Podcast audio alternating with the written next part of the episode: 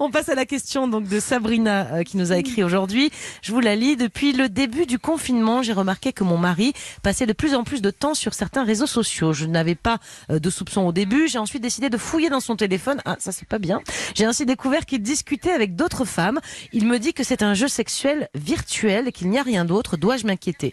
Catherine, qu'est-ce qui pousse euh, le mari de Sabrina à aller discuter avec d'autres femmes via des applications? Je me suis permis un petit commentaire personnel en disant c'est pas bien, mais je sais pas fouiller dans le téléphone de l'autre. Je ça me paraît pas être une bonne idée.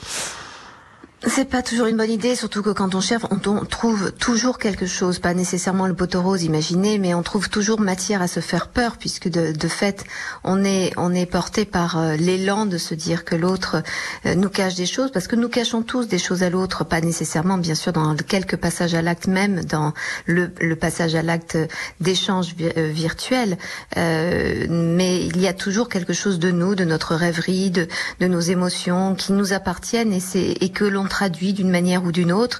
Et si nous fouillons, évidemment, on trouve toujours des choses qui posent question et, et potentiellement nous brusquent ou nous brutalisent. Donc ce n'est pas toujours en effet une très bonne idée. Poser la question est un peu mieux, euh, sauf qu'évidemment, il y a toujours le risque de, de négative sur négative et évidemment hmm. l'insécurité qui, euh, qui monte. Oui. Alors, qu'est-ce qui pousse cet homme à cette situation? Évidemment, chaque situation, chaque homme dans cette même situation ne raconte évidemment pas la même chose, mais on peut se dire que si on le met sous le, thème du confinement, on peut se dire qu'il y a une, envie euh, d'escapade et à la fois la possibilité de flirter donc de, façon euh, non dangereuse puisqu'interdite, absolument interdite. C'est-à-dire que c'est encore plus euh, la possibilité d'aller loin qu'on ne pourra aller nulle part. Seulement, c'est risqué de se rattraper par la patrouille, que ce soit d'abord le regard de son épouse, mais aussi après le, retour à la, la, réalité avec tout ce que ça aura suscité d'excitation, avec une idée bien sûr d'un ailleurs tellement plus euh, joyeux, euh, tellement plus libre que n'a pu le représenter son épouse dans le cadre du confinement. Donc c'est évidemment une situation extrêmement dangereuse. Hmm. Docteur Jimmy Mohamed.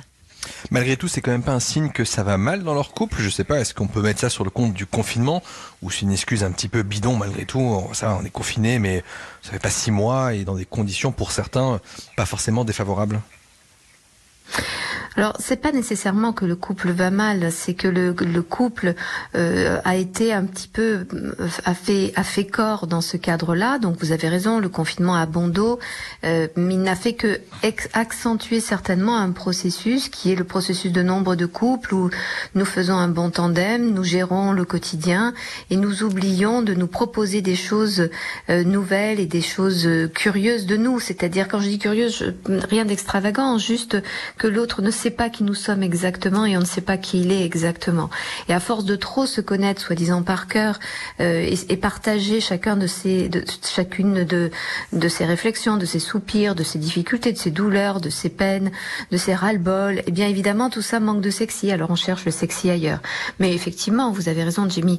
Euh, on ne s'improvise pas, on passe pas de fou amoureux dans une complicité extraordinaire à au prétexte d'un enfermement de deux mois seulement, comme vous dites très justement euh, le désir n'est pas quelque chose qui nous tiraille à ce point que tout d'un coup on devient euh, euh, un aventurier, quand bien même ce serait de forme mm. virtuelle.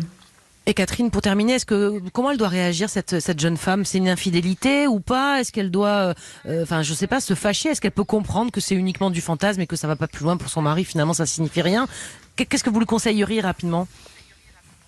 Je pense que dire que, écoute, c'est du virtuel très bien, mais il y a des vraies personnes derrière ce virtuel.